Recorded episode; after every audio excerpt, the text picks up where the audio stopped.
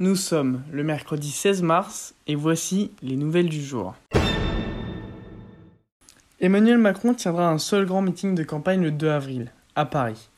Il se déroulera alors soit à Bercy, comme en 2017, ou alors à la Défense Arena, avec une capacité d'accueil de 40 000 personnes. Il fera alors objet pour le président d'enfiler véritablement son costume de candidat, ce que l'actualité internationale lui complexifie quelque peu. Cet événement devrait alors être le point important de sa campagne présidentielle, faite essentiellement de conversations avec les Français.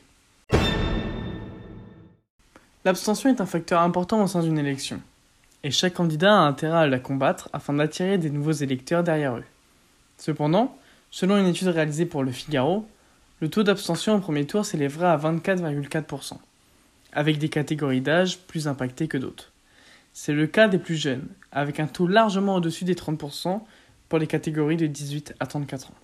Parmi les différents arguments avancés par les abstentionnistes, le manque d'offres politiques semble se démarquer, derrière le fait que pour 40% d'entre eux, l'avance d'Emmanuel Macron dans les sondages leur donne une impression d'élection jouée d'avance.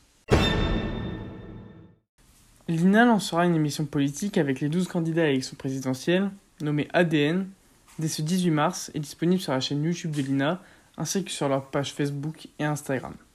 Le principe le candidat sera au milieu d'une pièce remplie d'écrans, où des images d'archives seront diffusées pendant 45 minutes, avec des thèmes précis afin de comprendre ce qui les anime, déclare Laurent Vallée, PDG de l'INA.